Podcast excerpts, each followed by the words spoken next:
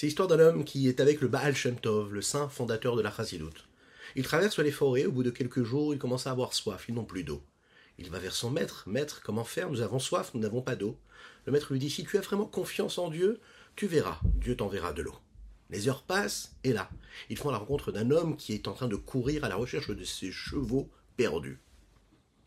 Tu cherches tes chevaux, mais nous avons soif. Est-ce que tu as de l'eau? Bien sûr, j'ai de l'eau. Prenez de l'eau. Cet élève se tourne vers son maître et lui dit Mais comment, comment est-ce que vous avez fait cela? Et là, le maître de répondre Mais tu vois, la confiance en Dieu fait que cet homme-là, depuis trois jours, il est déjà en train de te chercher pour te donner à boire de l'eau. L'homme est constitué de millions d'atomes. Il ne maîtrise pas du tout ce qui se passe dans son être. Il y a des millions d'êtres humains qui ont en eux des millions d'atomes, qui sont là, qui produisent un ordre bien établi, la création, les différentes créatures de Dieu. Et pourtant, nous n'en sommes pas conscients. Mais Dieu s'occupe de tout. Boker Tov Koulam, bonjour à toutes et à tous. Infiniment heureux de vous retrouver en cette magnifique journée que Dieu nous offre sur la terre pour partager ensemble notre Tania du jour. J'espère que vous allez bien. On va développer ensemble aujourd'hui le chapitre 21 qui correspond au Tania d'hier, de dimanche, ainsi que de lundi. Et nous étudierons ensemble ce qu'est la particularité de la parole, celle de Dieu, mais aussi celle de l'homme. Juste après ces quelques notes de Nigun, je rappelle que nous étudions aujourd'hui pour la Refoua Shelema de Avraham Nissim Ben Sultana, qu'Hachem lui envoie une guérison totale et complète.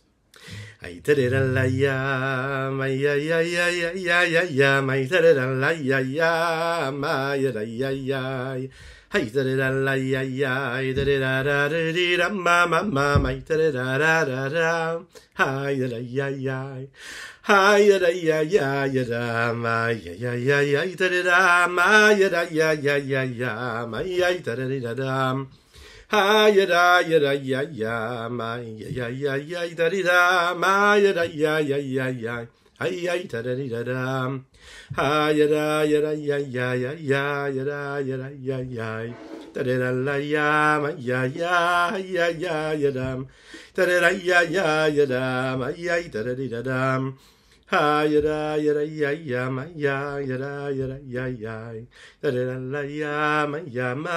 ya ya ya ya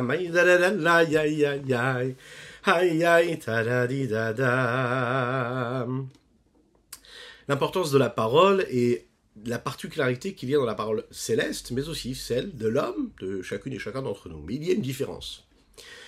Celle de Dieu, c'est une parole en fait, en résumé, hein, ce que nous avons développé bien sûr, euh, qui elle ne se sépare pas de ce que Dieu est. Lorsqu'un homme parle, sa parole se détache, se sépare de ce qu'il est, et elle prend son envol et elle va vivre sa petite vie à elle. Lorsque Dieu parle, la parole et Dieu, c'est une seule chose, c'est l'unicité de Dieu qui s'exprime on perd le mot que nous prononçons. Il ne nous appartient plus. Le mot que nous avons prononcé, euh, parfois positif, parfois négatif, on aimerait retenir les mots, les mots qui nous échappent. Euh, on aurait rêvé et aimé ne pas avoir dit telle et telle parole, tel et tel mot à telle et telle personne, dans un moment de non-maîtrise de nous, pour pas dire de colère parfois. Euh, ça fait partie vraiment des différentes vertus que l'homme pourrait avoir à travers la parole. Et la parole, ben, c'est une arme. On s'est dit dans les textes que la parole c'est comme une flèche qu'on est capable d'envoyer. Une fois que tu as libéré cette flèche-là, eh bien, elle voyagera, elle ira où elle doit aller, et puis elle pourra faire du bien, comme l'inverse du bien. On ne peut pas rattraper une flèche qui a été envoyée. Elle est déjà partie. Nous n'avons plus de maîtrise. Juste avant que tu prononces le mot, tu maîtrises. Une fois que tu as parlé, ça sort de ta maîtrise. On ne pourra jamais savoir ce qu'elle deviendra, cette parole-là et on n'est même pas conscient de l'influence que peuvent avoir les mots qu'on prononce. C'est la raison pour laquelle euh, parfois il y a des gens étrangers, d'autres personnes qui vont même répéter les mots que nous avons dit, et puis euh, des fois détourner ce que nous avons dit pour d'autres causes. Euh, les mots qu'on prononce, il, s'avère aussi qu'ils soient interprétés de manière différente, non convenable. On, est, on a parfois envie même d'effacer des mots que nous avons prononcés n'étions pas conscients de leur impact, de leur influence, de ce qu'ils seront capables de causer. La Torah nous parle aussi de l'importance des mots et de la puissance extraordinaire et phénoménale qu'ils peuvent avoir, ces mots-là.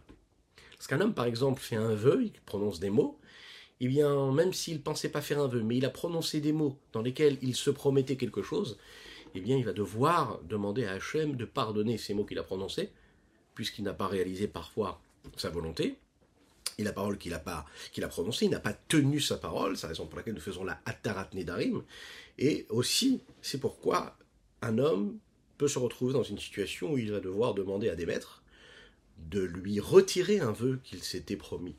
Hein? Ça peut être une bonne action qu'on a l'habitude de faire, de prendre sur nous, sans parler d'un autre domaine, qui est le, la les mauvaises paroles qu'on peut prononcer sur un autre juif.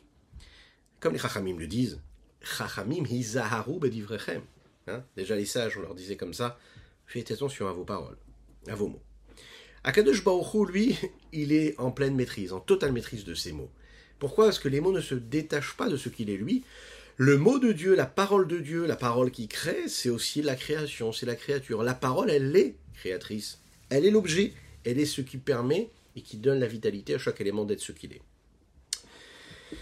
Alors, c'est ce qu'il y a de bien et ce qui manque aussi dans la parole de l'homme, mais ce qui ne se, euh, se retrouve pas du tout chez la parole de Dieu, dans la parole de Dieu.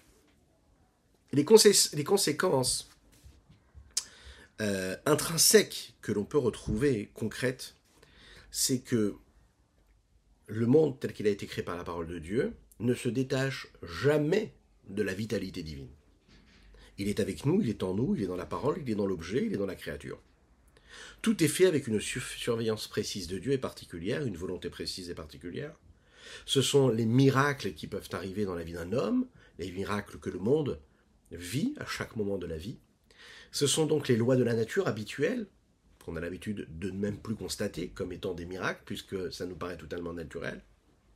C'est aussi des conséquences qui nous font oublier que Einon Milvado, que Dieu est au-dessus même de ce qu'il crée, dans le sens où ce que nous voyons, nous, qui nous paraît comme quelque chose d'étant, eh est en fait, en réalité, nul face à ce que Dieu est, et tout en même temps face à ce que je vois. C'est Dieu qui est tout, tout est Dieu. Euh, pour Akadosh une fois que ces mots ont été prononcés, ils sont peut-être créateurs, mais en fait, ils sont rien par rapport à ce que Dieu est, puisque Dieu est tout. Nous ne sommes en réalité que comme la matière qui est façonnée par celui qui façonne. Euh, comme le, forgeron, hein, qui va utiliser la, matière qui est dans ses mains pour, pour forger quelque chose avec un objet. Il va le transformer. Dieu nous a créés, il a créé toutes les créatures, et nous sommes là pour bien comprendre qu'Akadosh Baruch de cette créature-là, qui traverse les siècles, il peut créer, il crée, et ce changement en réalité, c'est un changement constant, en permanence, hein, un changement perpétuel, euh, qui est juste en fait une évolution d'une matière qui a déjà été créée. La vertu de Dieu n'est donc pas la vertu de l'homme. Vous connaissez cette fameuse histoire de Rabbi Hanina.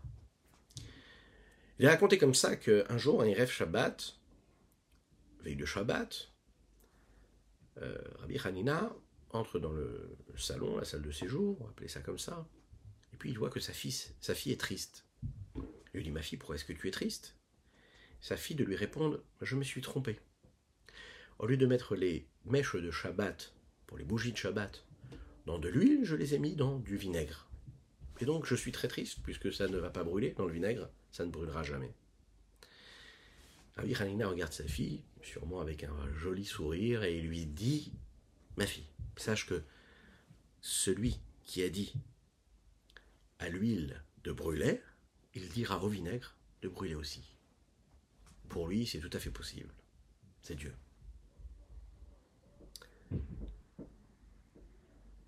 Et vous savez, vous savez ce qui s'est passé, c'est qu'en fait, euh, le miracle a eu lieu, et les bougies ont tenu avec ce vinaigre-là jusqu'à la fin de Shabbat. À tel point que le texte nous dit qu'ils ont pu même faire la Havdalah et utiliser cette bougie-là, cette lumière-là, euh, pour faire la Havdalah ensuite. Qu'est-ce qu'il veut dire ici, Rabbi Hanina? Dans les textes, il est dit que celui qui a dit à l'huile de brûler, il dira, et il peut dire aussi, au vinaigre de brûler. Dans ces mots, il a l'expression même de ce qui se passe après la création du monde et après la création de chaque élément de cette nature-là de Dieu. L'huile, en ce qu'il a de particulier en ce qu'il est lui-même, n'a pas la possibilité de brûler. Qu'est-ce qui fait que l'huile brûle? C'est parce que celui qui a créé l'huile dit à l'huile tu vas brûler. Qu'est-ce qui fait qu'il brûle? C'est pas la matière, mais c'est le fait que Kadosh Baruch lui-même décide que ça brûle. Donc, Rabbi Khalil a dit, celui qui a dit à l'huile de brûler, eh bien, il peut faire en sorte que le vinaigre aussi pourra brûler. Puisque tout est régi par la parole de Dieu, donc ils sont en pleine maîtrise de Dieu, donc il a la possibilité de changer la fonction à ce moment-là de l'huile et du vinaigre. C'est comme dans la vie de tous les jours de l'homme. Dès l'instant où les problèmes arrivent dans la vie d'un homme, les soucis du quotidien, ça reste des soucis dès l'instant où il les regarde avec sa vie à lui des choses. Mais dès l'instant où on comprend qu'il y a quelqu'un au-dessus des problèmes, au-dessus des solutions, au-dessus des personnes que l'on côtoie qui peuvent nous poser ou pas un problème, des éléments de la vie de tous les jours qui nous créent, par exemple, les soucis. Et, parfois, ça peut être euh, euh, concret. Du vinaigre, ça ne peut pas brûler.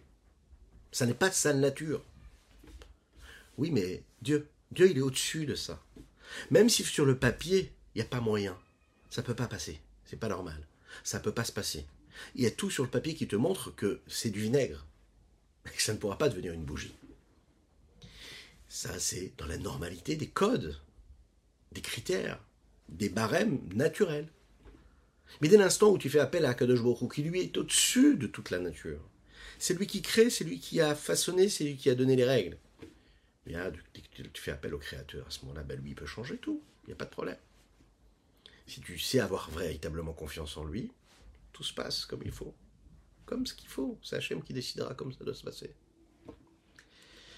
Le, la parole, c'est donc un dévoilement de ce que Dieu est. On va regarder dans les mots ce que le Rabbi Shlomo Zalman nous dit ici. Perek Rafalef, chapitre 21. La vertu de Dieu n'est pas la vertu d'un homme de chair et de sang. Lorsqu'un homme parle, le souffle de sa parole qui est dans sa bouche. Au moment où il parle, il est ressenti. Venir d'avoir c'est vu comme et considéré comme quelque chose de différent de ce qu'il est. Mouvdal Mishorcho, séparé de sa racine. Shen Eser ce sont les dix niveaux de l'âme elle-même. Avalakadosh Baruchu, mais Dieu lui-même. Hen Diburo Mouvdal Mimenu Shalom. Sa parole, elle ne se sépare pas de ce qu'il est. Il n'y a rien d'autre que lui à l'extérieur et séparé de lui. Il n'y a pas un seul endroit, un seul espace qui serait libre de lui. Velachen, Qui dit c'est la raison pour laquelle la parole de Dieu n'est pas comme notre parole à nous, Shalom, de dire cela. Comme il dit dans la parenthèse, de la même manière que sa pensée n'est pas comme notre pensée, qui dit que le marchavatechem, comme il est écrit, car mes, pensées ne sont pas vos pensées. Urtiv, il est dit, il est dit aussi dans la suite, Ken gavu Mes chemins ne sont pas vos chemins aussi également. La question qu'on pourrait se poser. Ok, la parole d'Akadosh Baruch est différente de la nôtre. En quoi? Parce que la parole ne vient pas d'une source extérieure ou bien ne vient pas d'une source et se sépare de la source, mais elle reste à l'intérieur. Elle reste ce que Dieu est. Elle ne se sépare pas de lui. Donc, en fait, la parole de Dieu ressemble un petit peu plus à la pensée que nous avons qu'à notre parole. La pensée, c'est un petit peu ça. Elle reste à l'intérieur de l'homme. Même quand j'ai une pensée qui s'installe en moi et j'ai décidé de faire le tri à travers toutes les pensées qui traversent mon esprit, j'en ai choisi une, et j'approfondis dans cette pensée-là, cela ne veut pas dire que cela sort de moi, ça reste à l'intérieur de moi. Donc, quelque part, on pourrait dire que la parole de Dieu correspond à la pensée de l'homme, puisqu'elle reste à l'intérieur, elle n'est pas exprimée vers l'extérieur. Alors pourquoi est-ce que l'on compare cela à de la parole, du coup? Et pourquoi est-ce qu'on ne pourrait pas dire que Dieu crée avec de la pensée? Pourquoi on ne pourrait pas dire que Dieu crée avec de la pensée au lieu de dire qu'il crée avec de la parole? Puisque la parole ne l'exprime pas, puisqu'elle ne sort pas de lui a priori, a priori puisqu'elle correspond à notre pensée. Qu'elle reste à l'intérieur. Pourtant, on voit que le texte nous dit Va Yomer Hashem, mais Dieu il dit or que la lumière soit? Donc Dieu parle, Dieu s'exprime. Mais s'il s'exprime, c'est que la parole elle sort. La parole est là pour créer un lien avec autrui pour créer un contact, une communication. Donc elle, elle sort de la personne. On aurait dû dire donc Vayachashov Hashem Yeyor. Et Dieu a pensé que la lumière soit, et la lumière fut. On l'a dit, chez Dieu, il y a une particularité. Il y a toujours le plus, il n'y a jamais le moins. Oui, parce que Dieu maîtrise le plus et le moins, il est au-dessus du plus et du moins. Chez l'homme, il y a un moi. Lorsqu'il extériorise, lorsqu'il communique, eh bien, il y aura le fait qu'il ne peut plus maîtriser la parole qui vient de sortir de sa bouche. Chez Dieu, nous l'avons dit, ça reste à l'intérieur, donc ça se rapproche plus de la pensée. La réponse, elle est comme ça. La pensée, ça reste quelque chose d'intérieur, et l'autre ne peut pas savoir ce à quoi je pense. L'autre ne sait pas ce à quoi je pense et ce que je suis capable de ressentir, comme une émotion, comme une sensation, comme quelque chose que je ressens à l'intérieur de moi. La parole est là pour extérioriser, pour dévoiler, pour partager avec l'autre ce qui se passe à l'intérieur de mon âme. L'autre devient un, associé de ce que je ressens, de ce, ce qui se passe à l'intérieur de moi. Il va s'associer dans ma joie comme dans mes peines. Il va ressentir un lien direct parce que j'ai été capable de communiquer. C'est la raison pour laquelle la communication convenable, c'est la base même des rapports humains. En particularité, en particulier, pardon, mais dans le couple, dans le fait d'être parent, le fait de parler à nos enfants, comme ces enfants qui attendent que leurs parents écoutent ce qu'ils ont à dire. Juste écouter ce qu'ils ont à dire. Tant que les différents protagonistes ne sont pas capables de s'associer l'un et l'autre, l'un à l'autre, à travers l'écoute et le partage des paroles qui sont prononcées, eh bien chacun interprète les, événements à sa façon. Dès l'instant il commence à y avoir une communication, alors là, tout se passe bien. Souvent, nous avons parlé du couple et de l'éducation, c'est souvent ce qui crée malheureusement les conflits.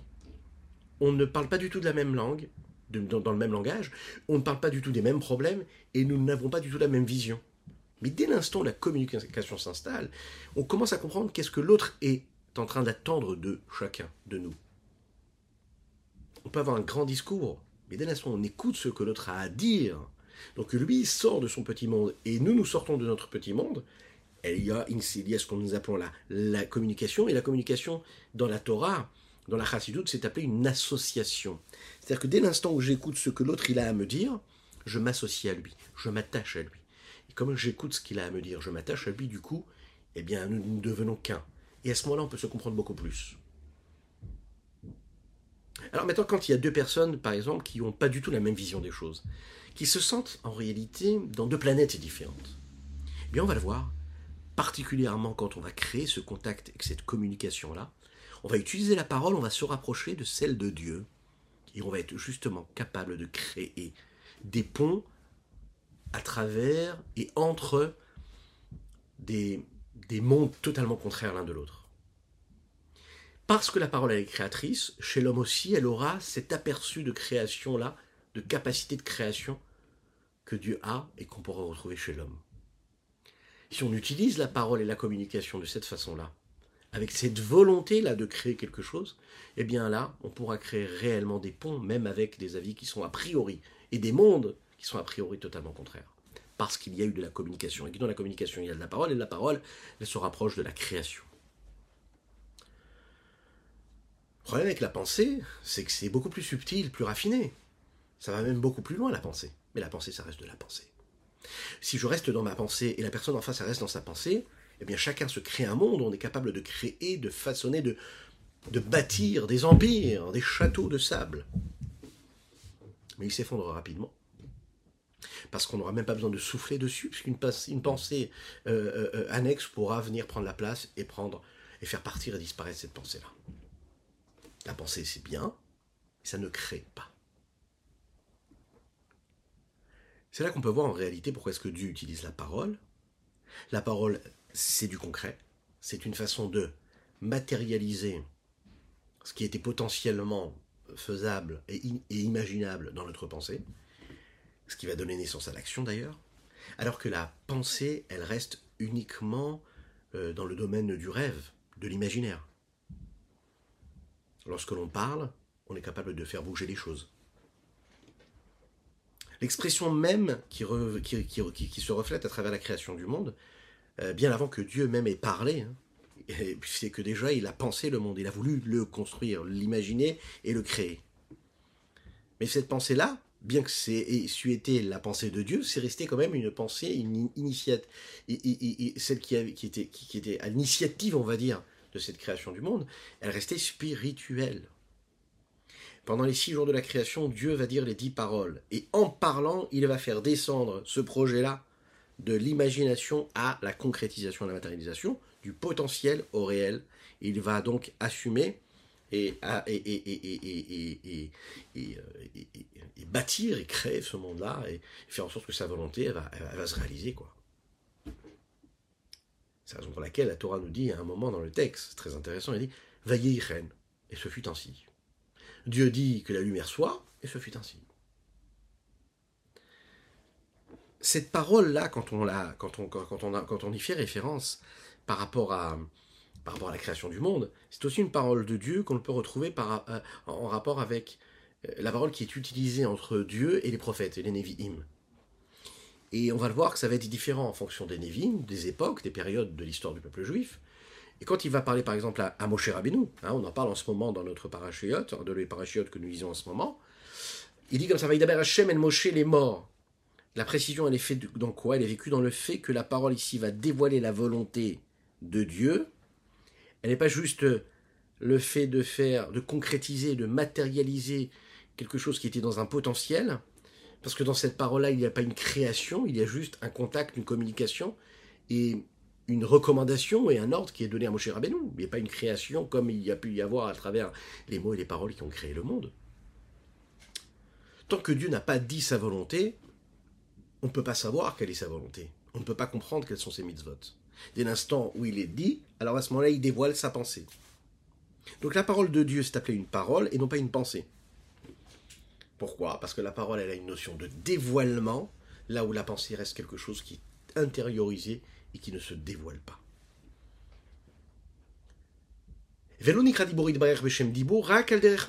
Pourquoi est-ce que la parole de Dieu est appelée la parole? C'est juste une métaphore.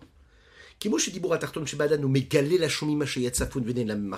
la même manière que la parole, chez l'être inférieur, c'est-à-dire chez l'homme, est là pour dévoiler à celui qui écoute ce qui était caché et voilé dans la pensée de l'homme, de celui qui parle. Car le malab c'est ce qui passe avec l'infini, saint béni soit-il.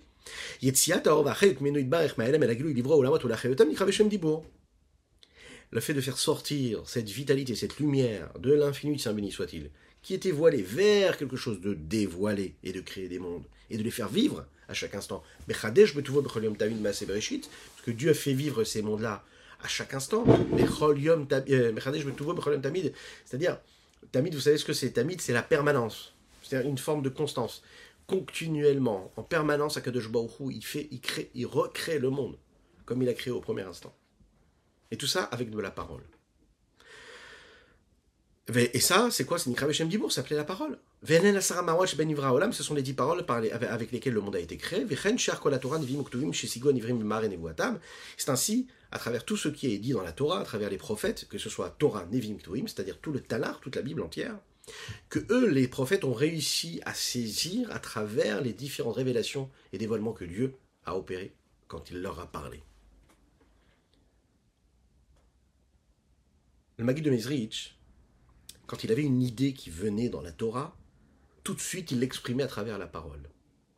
Il ne la laissait pas uniquement voyager dans ses pensées, mais tout de suite la matérialiser, il a besoin de la dire, de la partager. Pourquoi? Il disait, j'ai besoin d'ouvrir cette, euh, ce robinet-là, d'ouvrir, de permettre en fait à ce flux-là de pensée, à, ce flux que j'ai pu euh, trouver, qui me permet là de développer, de dévoiler, de mettre de la lumière sur quelque chose d'obscur qui était dans mon étude de Torah, j'ai besoin de le laisser s'exprimer. J'ai besoin de faire descendre, de matérialiser cette idée là dans le monde. À tel point que quand je le partage, d'autres personnes en prennent connaissance et eux aussi peuvent le développer et aller développer des notions qui étaient cachées et que je ne soupçonnais même pas. Il y a un principe quand on parle de Dieu qui dit comme ça. Je suis Dieu et je n'ai jamais changé. Chez un homme, il y a un changement. Il y a une différence entre avant et après. Lorsqu'il s'est exprimé, il a donné son avis sur une situation, eh bien, il y a l'avant, il y a l'après. Lorsqu'un homme s'engage dans tel ou tel domaine, il y a l'avant, il y a l'après. Il s'est investi, il s'est quelque part mouillé. Avant qu'il parle, les mots restent à l'intérieur, avec la source, ce qu'il est, c'est-à-dire ça reste de la pensée, un sentiment, une émotion. Une fois qu'il a parlé, à ce moment-là, il a tout dit. Akadosh moi je n'ai pas changé, c'est-à-dire que Dieu, il est le même avant la parole, il est le même pendant qu'il parle, il est le même après la parole. Il n'y a rien qui a changé. Il n'y a pas une entité nouvelle qui a été créée, il reste le même. Lorsque l'on regarde la nature, lorsque l'on regarde le monde évoluer, on voit une évolution, on voit une créature qui évolue, on voit des changements, on voit les différentes saisons qui se succèdent l'une à l'autre, on voit des différences, on ressent euh, des différentes températures en fonction des saisons, on voit des changements dans la nature. Mais ça, c'est notre regard.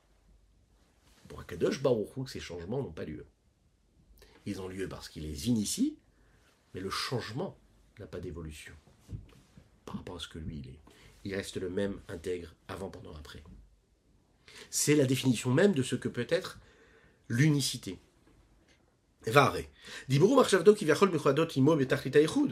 La parole et la pensée de Dieu, si l'on peut dire, sont en unicité totale avec Dieu, machal. Un peu comme la pensée et la parole de l'homme, qui, avant d'être prononcée et, d'être assumée, quand ils sont encore dans le potentiel de la sagesse de son intellect, ou bien quand un homme a un désir, a une pulsion, a une envie qui vient du cœur, avant qu'elle ne monte du cœur vers le cerveau, et que le cerveau commence à imaginer, à réfléchir, à commencer à mettre des lettres sur les mots qui, eux, vont donner des, syllabes, et qui vont donner aussi quoi? Ben, Des idées, qui vont nommer, qui vont former, formuler même uniquement dans la pensée ce que peut, pouvait être ce désir, cette pulsion, cette envie les lettres et les de la pensée et la parole qui sera prononcée après. qui vont provenir et qui ont été motivés et engendrés par ce désir. balev. Il n'était là que comme considéré comme un potentiel, il n'était pas du tout assumé. Ils étaient donc en unicité totale avec leurs racines, leur profonde source,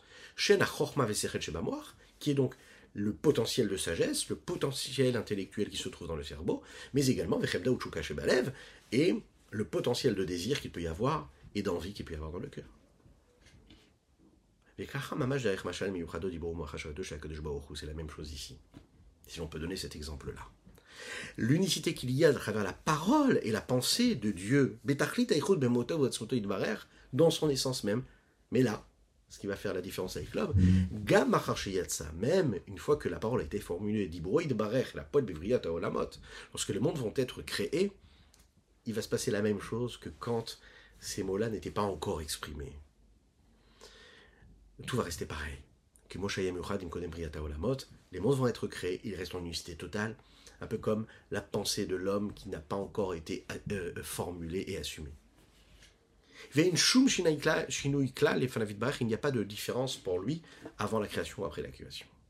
Et là, pour qui est la différence? Elle est pour celui qui est à l'extérieur. Vous savez, c'est un peu comme quand on est euh, derrière une vitre fumée. Alors, on est à l'intérieur de la pièce, on voit tout ce qui se passe à l'extérieur, mais celui qui est à l'extérieur ne voit pas du tout ce qui se passe à l'intérieur. C'est pas parce que tu ne vois pas qu'il ne se passe rien. Mais celui qui est à l'intérieur, lui, il voit ce qui se passe à l'extérieur. Pour qui on se... Ça dépend où on se place. Alors pourquoi Kadosh Baoru, il n'y a pas de changement Mais pour les, pour les hommes, il y a des changements. Lorsque je regarde la créature autour de moi, je vois une évolution, je vois des changements. Mais pour Dieu, Dieu, il est avant la création, il est pendant la création, il est après la création, il n'y a pas de changement. Et là, la brume du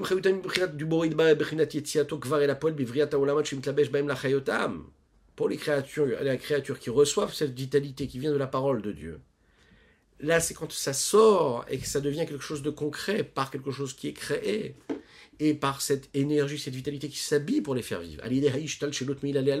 À travers ces différents systèmes d'ordre d'enchaînement, de cause à effet, de niveau en niveau,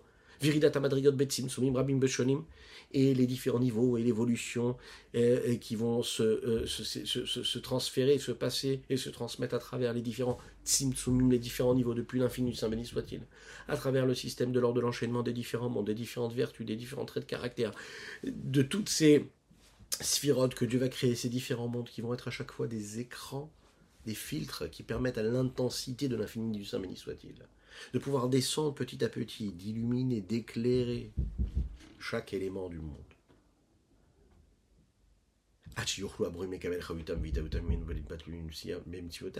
jusqu'à ce que toutes les créatures puissent recevoir cette vitalité, qui puissent être, exister, sans disparaître complètement.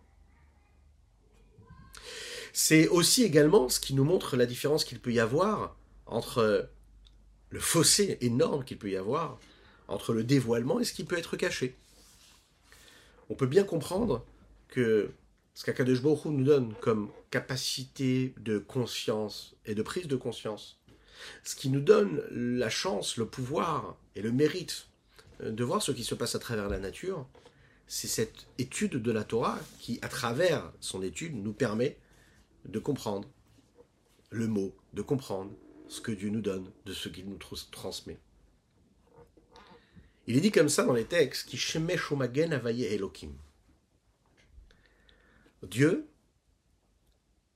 à travers ces deux noms, le nom de Yud Vavke et le nom de Elohim, sont considérés comme le soleil et la protection du soleil.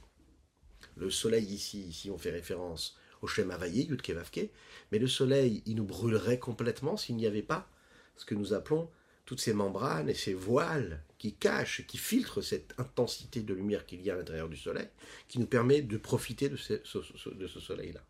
Il y a le nom de Dieu, Yudke Vavke, qui est puissant, qui est fort, c'est au-dessus de toutes les limites. C'est au-dessus même de la limite même de ce que peut être le monde. Mais on ne peut pas assumer et supporter cette intense présence d'infini. C'est la raison pour laquelle Dieu crée le monde avec le, monde, le nom de Elohim, Elohim, valeur numérique 86. Valeur numérique Hateva, la nature. Il va, de manière naturelle, avec ce nom-là, créer des filtres qui nous permettent de voir la présence de Dieu, de pouvoir la constater, de pouvoir en profiter, de vivre avec, sans pour autant disparaître complètement.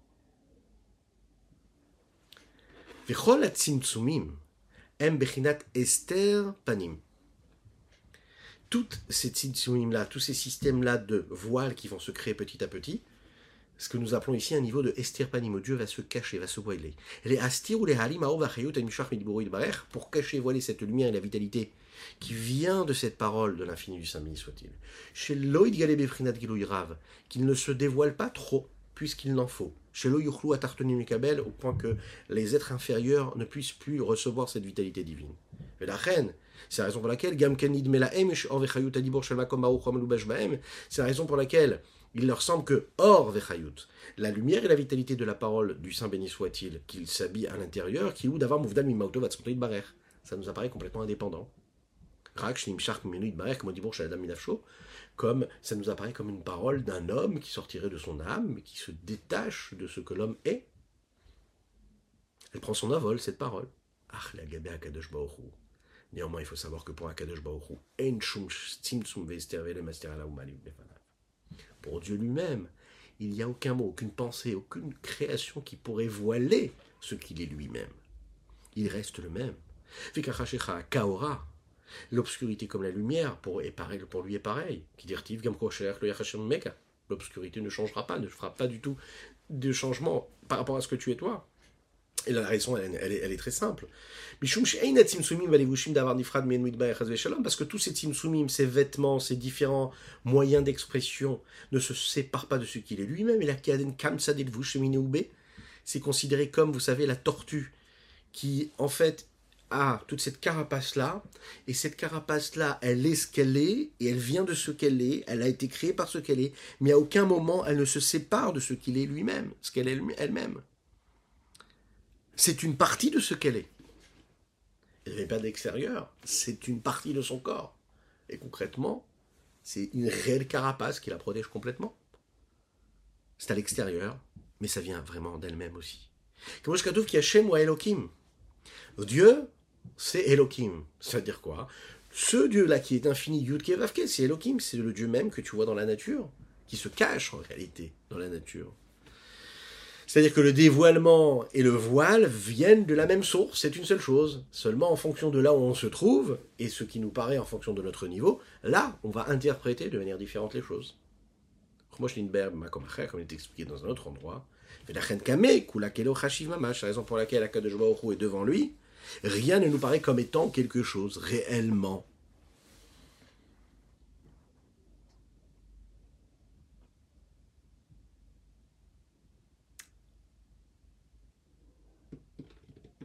Il y a, pardon, excusez-moi pour ce petit bruit, il y a différentes contradictions et différentes discussions qui peuvent se trouver quand on veut euh, confronter hein, la science à la foi. Euh, il y en a qui font baser toute la foi euh, en Dieu sur des preuves scientifiques. C'est-à-dire que la science, quelque chose de réel, de vrai, de prouvé, et donc la Torah, elle, est mise en doute, et quand on trouve dans la science des preuves qui nous montrent que la Torah est vraie, alors ça voudra dire que la Torah est vraie. Et en fait, la Tracidute, elle nous dit non, on doit complètement changer cette approche-là. La Torah n'est pas du tout prouvée, est prouvable, et besoin n'est besoin d'être prouvée scientifiquement pour être vraie. La vérité, c'est la vérité vraie divine. C'est tout. Elle n'a pas besoin de preuves, elle n'a pas besoin d'être approuvée. C'est la science, elle, qui a besoin d'être prouvée. La Torah n'en a pas besoin. Parce qu'en fait, la science, elle est là pour analyser, pour questionner la réalité. Mais la réalité elle-même, elle se trouve toujours dans les mains de Dieu. Particulièrement lorsque la capacité que nous avons de rechercher à comprendre réellement les choses à travers notre intellect à nous-mêmes d'hommes, d'êtres humains, qui nous sommes limités. Donc logiquement, les conclusions scientifiques qu'on pouvait avoir hier, le lendemain peuvent être rejetées complètement, et c'est ce qui se passe, on s'en rend compte tous les jours. Même si on n'a pas réellement trouver une réponse à la contradiction qui pourrait apparaître entre une idée qui vient de la Torah, une idée qui vient de la science, ne doit jamais en réalité ce manque de réponse-là remettre en cause la véracité de la Torah. Cette vérité est vraie. La seule réponse qu'on doit toujours avoir à cela, c'est le fait que Dieu est la parole de Dieu, celle qui a toujours créé, toujours, tout le temps. Voilà ce qu'on pouvait dire sur ce chapitre 21. Et de Baruch vous bénisse et qu'il vous protège. Je vous invite à partager, liker, commenter. Abonnez-vous aux différentes chaînes pour ne rater aucun des rendez-vous. Que Dieu vous bénisse et à très bientôt.